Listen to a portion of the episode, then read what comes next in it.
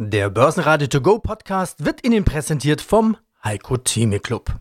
Werden Sie Mitglied im Heiko Theme Club. heiko-theme.de Der Börsenpodcast. Börsenradio Network AG. Das Börsenradio. Marktbericht. Im Studio Sebastian Leben, Peter Heinrich und Andreas Groß. Außerdem hören Sie den globalen Anlagestrategen Heiko Thieme zur Frage Korrektur oder Jahresendrallye, Vermögensverwalter Moimir Linka von Arcfif International aus Zürich zur guten Stimmung an den Börsen trotz Lieferengpässen und anderen Problemen, Marktanalyst Volker Hellmeier zur Energiekrise und den Lösungen, zu den Quartalszahlen von Kion ein letztes Mal vor dem Ruhestand CEO Gordon Riske, zu den Quartalszahlen und der angehobenen Prognose von DMG Mori CFO Björn Biermann und Vermögensverwalter Klaus Lehr von PT Asset Management zum Anlageuniversum mit ETF aus der ganzen Welt. Sie hören Ausschnitte aus Börsenradio-Interviews. Die vollständige Version der Interviews finden Sie auf börsenradio.de oder in der Börsenradio-App. Wir haben nach wie vor einen ganzen Sack Probleme, die die Börsen potenziell belasten könnten oder das auch schon getan haben. Aber die dicke Korrektur kam das ganze Jahr über nicht. Und jetzt wäre eigentlich Zeit für den Beginn der Jahresendrallye. Pünktlich zu diesem Zeitpunkt sind Dow Jones und Nasdaq auf Rekordniveau und der DAX schaut mit plus 1% und 15.757 Punkten wieder in Richtung Allzeithoch. Der Markt lässt sich lieber durch gute Quartalszahlen Hoffnung machen. In den nächsten Wochen kommt auch bei uns noch viel mehr Berichtssaison. Der ATX ist diesmal nicht dabei. In Österreich ist Feiertag. Heiko Thieme, globaler Anlagestratege wir schauen auf einzelne Aktien oder eben auf den Gesamtmarkt. Und in diesem Gesamtmarkt warten wir ja im Prinzip seit Frühjahr, dass endlich mal eine Korrektur kommt und man da wieder gehörig nachlegen kann. Hier und da war es vielleicht mal schon mal die erste Tranche. Wir hatten ja Rücksätze, aber diese richtige, echte Korrektur, die ja ein Großteil der Interviewpartner bei mir auch im Laufe des Jahres immer wieder mal angesprochen haben, ah, so langsam wäre es mal Zeit für die Korrektur. Fällt die dann jetzt flach? Also diese richtigen 10 bis 15 Prozent, die ja, wie ich es ganz oft gehört habe, auch gesund gewesen wären. Äh, ist es dann jetzt ungesund, wenn die nicht kommt? Ich finde es nicht ungesund, aber eine absolut berechtigte Frage. Und worauf ich hinaus will, ist folgendes. Schauen wir unsere Portfoliostruktur an. Ich sagte ja immer wieder bis zu 15 Prozent im DAX, also im deutschen oder europäischen Markt, wenn man so will, durch ETFs. Dann in Amerika bis zu 20 Prozent über den Dow Jones, der Purs 500 Index oder Freiverkehrsmarkt wiederum als ETF. Das sind 35 Prozent zusammen, 20 plus 15. In Japan, weil ich keine Einzelwerte nehme, auch 10 Prozent. Immerhin ja drittgrößte Wirtschaft der Welt nach USA, China oder China, USA, Japan, je nachdem, wie man die Kaufkraft berechnet. Denn China wäre jetzt schon die größte Wirtschaft der Welt. Aber kurzum mit den USA als größte Börse noch der Welt. Dann kommt China und dann kommt Japan. Japan 10 Prozent, das heißt 35 plus 10 sind 45 Prozent. Habe ich ja schon fast die Hälfte in ETFs auf den Index allokiert. Und der Rest, 55 Prozent inklusive China, wären dann Einzelwerte. Das heißt, die mindestens die Hälfte des Portfolios sind bei uns auf Einzelwerte fokussiert und da zählt genau das gleiche System jetzt auf die Werte betrachtet. Konsolidierung, heißt 5 bis 10 Prozent Minus, Ausatmen nur 0 bis 5 Prozent und Korrektur ab 10 Prozent. Und da haben wir natürlich enorm viele Werte gehabt. In anderen Worten, wenn man es mal jetzt segmentiert und seziert das Ganze, dann finden wir, dass unter dem Deck tatsächlich viele Werte eine Korrektur von 10 sogar 20, sogar 30 und in äh, einzelnen Extremfällen in China, zum Beispiel Alibaba und Baidu, hatte man Rückgänge von 60 Prozent. Da hat es richtig reingehagelt. In anderen Worten, der Index gibt nicht immer das komplette Bild wieder. Deswegen müssen wir uns immer wieder differenziert dazu äußern, sagen, einmal auf den Index betrachtet, da wird die Korrekturphase nur unter extremen Umständen noch in den nächsten drei Monaten denkbar sein. Ich glaube, dass es nicht eintritt. Da ist es mal möglich. Ich erinnere an Covid-19 im März 2020 wo wir ja sehr viel Glück hatten, um es auch nochmal nicht jetzt selbst kongratulierend, aber faktisch zu sagen, wir haben gewarnt, sowohl beim Börsentag in Frankfurt, hier bei der, unserem wöchentlichen Treff des äh, Clubs und auch meiner täglichen Marktprognose, habe ich gesagt, bitte schafft euch Bargeld an. Ich habe nie geglaubt, dass es der größte Crash der Weltheitsgeschichte wird. Sowas kann man gar nicht voraussagen, nicht wahr? Aber ich sage, Kinder, wir kommen deutlich unter Druck, bitte bis zu 40 Prozent Bargeld. Das war ja schon mal ein Wort. Nachdem wir den rasanten Anstieg vom Januar, Februar gehabt hatten, der ungewöhnlich war, der zwar zwar historisch möglich war, aber nicht in dieser Form. Mein Name ist Moimir Linker, ich bin CEO der Acquif International der unabhängigen Vermögensverwaltung in Zürich. Herr Linker, neben meiner Arbeit hier für das Börsenradio bin ich Moderator bei einem Lokalsender in Franken. Und derzeit berichten wir da durchaus sorgenvoll, dass der Mangel an Rohstoffen, an Material und an Vorprodukten die Arbeit der Firmen der Region massiv behindert. 97 Prozent der mittelständischen und des Industriebetriebe bei uns hier klagt über solche Probleme. Also das Thema ist auch bei uns in der Region angekommen. Warum ist denn die Stimmung an der Börse trotzdem gut? Haben die Big Player dort keine Probleme? Ja, das ist natürlich genau das Thema, was Sie gerade ansprechen, was im Moment das Börsengeschehen oder das Wirtschaftsgeschehen allgemein, was auch die Wachstumsaussichten global angeht, natürlich ein zentraler Punkt. Sie dürfen eines nicht vergessen. Vor eineinhalb Jahren stand die Welt für zwei Monate still. Dann auch wieder mit Unterbrechungen sogar noch etwas länger. Das heißt also, wir sprechen hier über ein Fünftel, vielleicht ein Sechstel bis ein Fünftel des Jahres, wo nichts gegangen ist. So, dann kamen die Impfstoffe, dann kam eine Erholung. Man sprach von U, man sprach von V, da war man sich nicht einig. Aber dass die Erholung dann doch tatsächlich so rasant und gerade in Amerika vonstatten geht, Gott sei Dank ist das so, wie es ist. Aber damit hat man natürlich nicht in, in dem Ausmaß gerechnet, gerade was Konsum angeht. So, und was sehen wir? Wir sehen eine Nachfrage, die natürlich sich normalisiert, aber wir sehen natürlich die Versorgung durch eben das Beispiel Chips und so weiter, Rohstoffe, Chips, was mangelt Mangelware wird. Eigentlich völlig normal und eigentlich völlig logisch. Es ist vorübergehend so, es wird sich auch wieder einpendeln, die Lager müssen gefüllt werden, die äh, LKWs müssen wieder rollen und so weiter. Das heißt, es wird sich normalisieren. Für den Moment ist es natürlich hinderlich, aber es wird sich normalisieren. Jetzt komme ich zu Ihrer Frage. Was machen die Börsen? Die Börsen schauen in die Zukunft. Die Börsen schauen das, was in äh, absehbarer Zeit auf uns zukommt. Und da gehen die Börsen davon aus, dass wir uns im Laufe des 22 normalisieren und dass diese Engpässe zur Geschichte angehören werden und deswegen durch die Versorgung natürlich der Notenbanken und unter Berücksichtigung der momentanen Inflation, da sind wir auch schon wieder beim nächsten Kernthema, ist es eine Entwicklung, die vollkommen normal ist. Und ich habe immer gesagt, dass wir noch lange nicht am Ende der Fahnenstange sind, dass die Aktien vor einer Neubewertung stehen. Und genau das manifestiert sich, zumal wir nicht vergessen dürfen, dass die Ertragssaison läuft und ein Paukenschlag im positiven Sinne jagt den anderen. Sie läuft positiv, die Bilanzsaison. Würden Sie sagen, überraschend positiv? Ja, in diesem Ausmaß überraschend positiv. Dass hier gut laufen wird, das hat man angenommen, das durfte man auch annehmen, aber gerade im Bereich Halbleitersektor, gerade im Bereich Konsum, vor allen Dingen die US-Banken, heute UBS auch bei weitem die Gewinnerwartungen übertroffen. Europäische Banken, amerikanische Banken vorweg. Die Technologietitel, die ganz großen kommen noch. Aber wir haben ja schon gesehen Facebook, wir haben gesehen Netflix, also wir haben den Vorgeschmack auch schon gesehen. Heute zum Beispiel Pfeiffer Vakuum wieder zum zweiten Mal, glaube ich, die Gewinnerwartung nach oben korrigiert. Also eine positive Gewinnwarnung. Also in diesem Ausmaß ist es schon etwas, etwas überraschend, erfreulich überraschend. Mein Name ist Volker Hellmeier, langjähriger Chefanalyst von Solvecon, jetzt aus dem operativen Geschäft raus, auf dem Sprung zu einer neuen Funktion im kommenden Jahr. Das ist genau, das, das, da wollte ich Sie fragen, wann gefährdet man es? Es muss ja im Geldbeutel wehtun, nur dann ändert der Mensch ja was. Es ist ja eine große Chance, auch Arbeitsplätze zu schaffen, also gerade aus deutscher Sicht. Da tut sich ja schon ganz viel, also aus der Industrie, von Wasserstoffforschung bis Batteriekonzepte, neue Energiekonzepte, Grid Energy. Meine Sorge ist nur, na hoffentlich kriegen wir es schnell genug hin.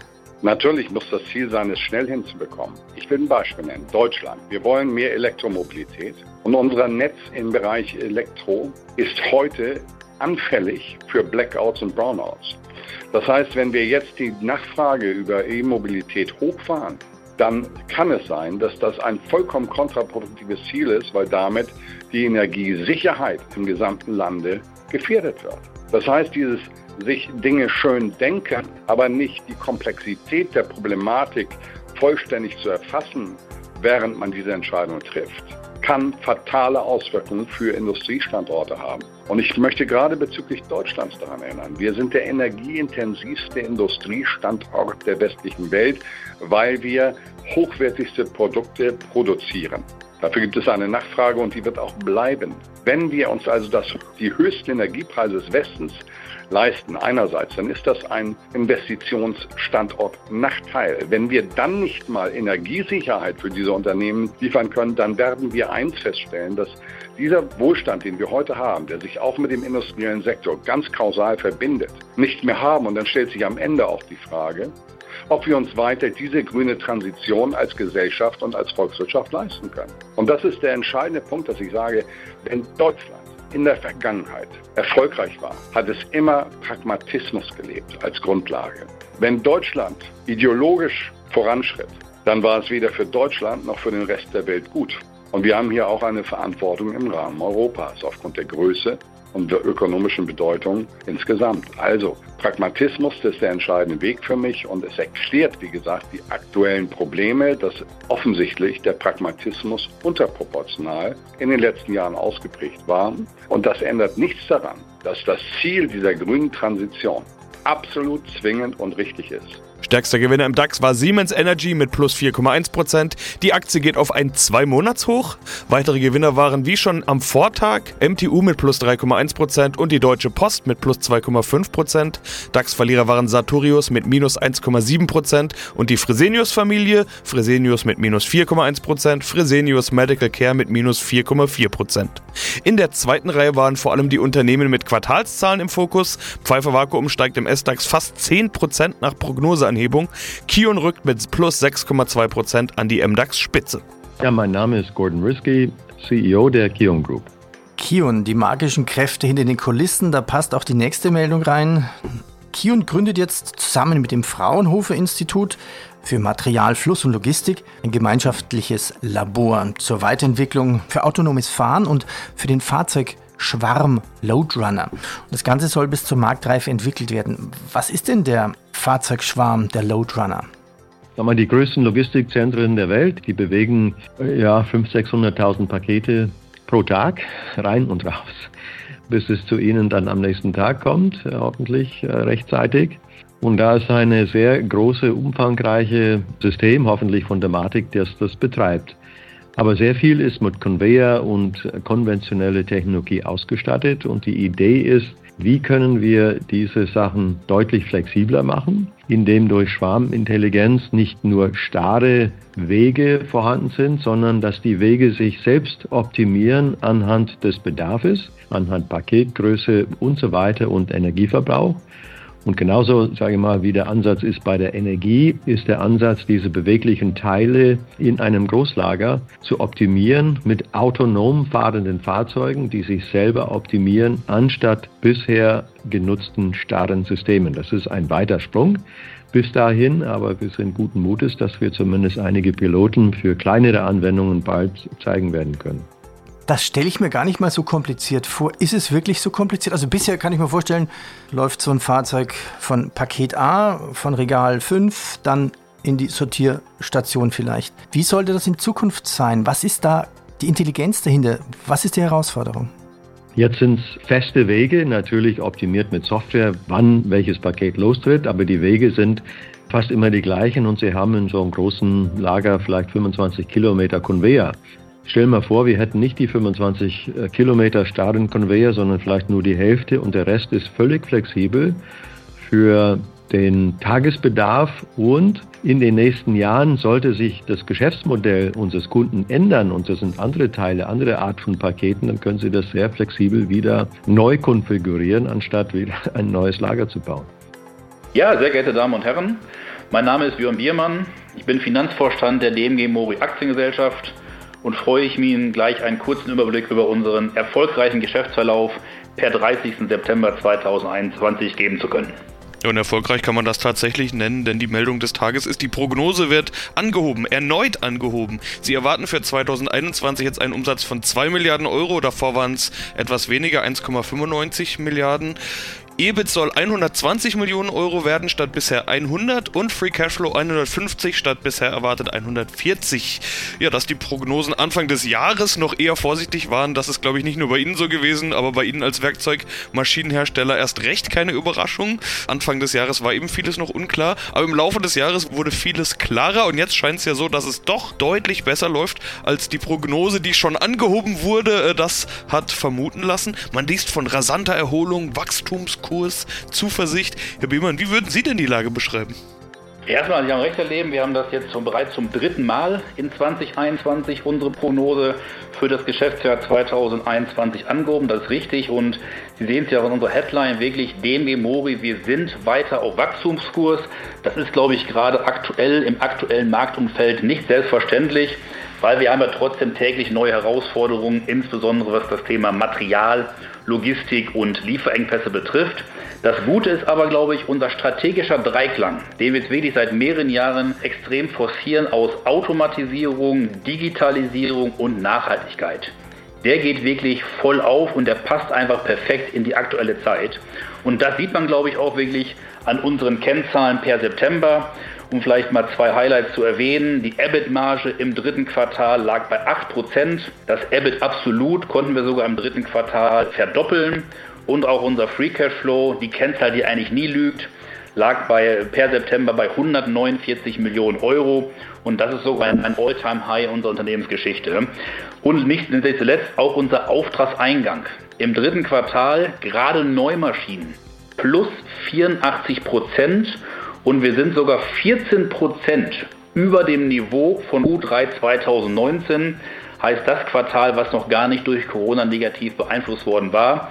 Und automatisch kann man auch erkennen, DMG Mori in der aktuellen Zeit, wir gewinnen weiter aktiv Marktanteile, das ist gut. Und genau deswegen sind wir in der Lage, unsere Prognose halt zum dritten Mal in diesem Jahr in allen Kennzahlen anzuheben. Guten Morgen, Herr Heinrich. Ja, vielen Dank, dass ich die Gelegenheit habe, heute mich kurz vorzustellen im Börsenradio. Mein Name ist Klaus Lehr und ich bin Geschäftsführer hier von der PT Asset Management GmbH. Steigen wir in das Anlageuniversum ein. Hm, Sie ja. haben eine Liste geschickt, einen Link dazu und da kann man ja. jeder auch nachschauen.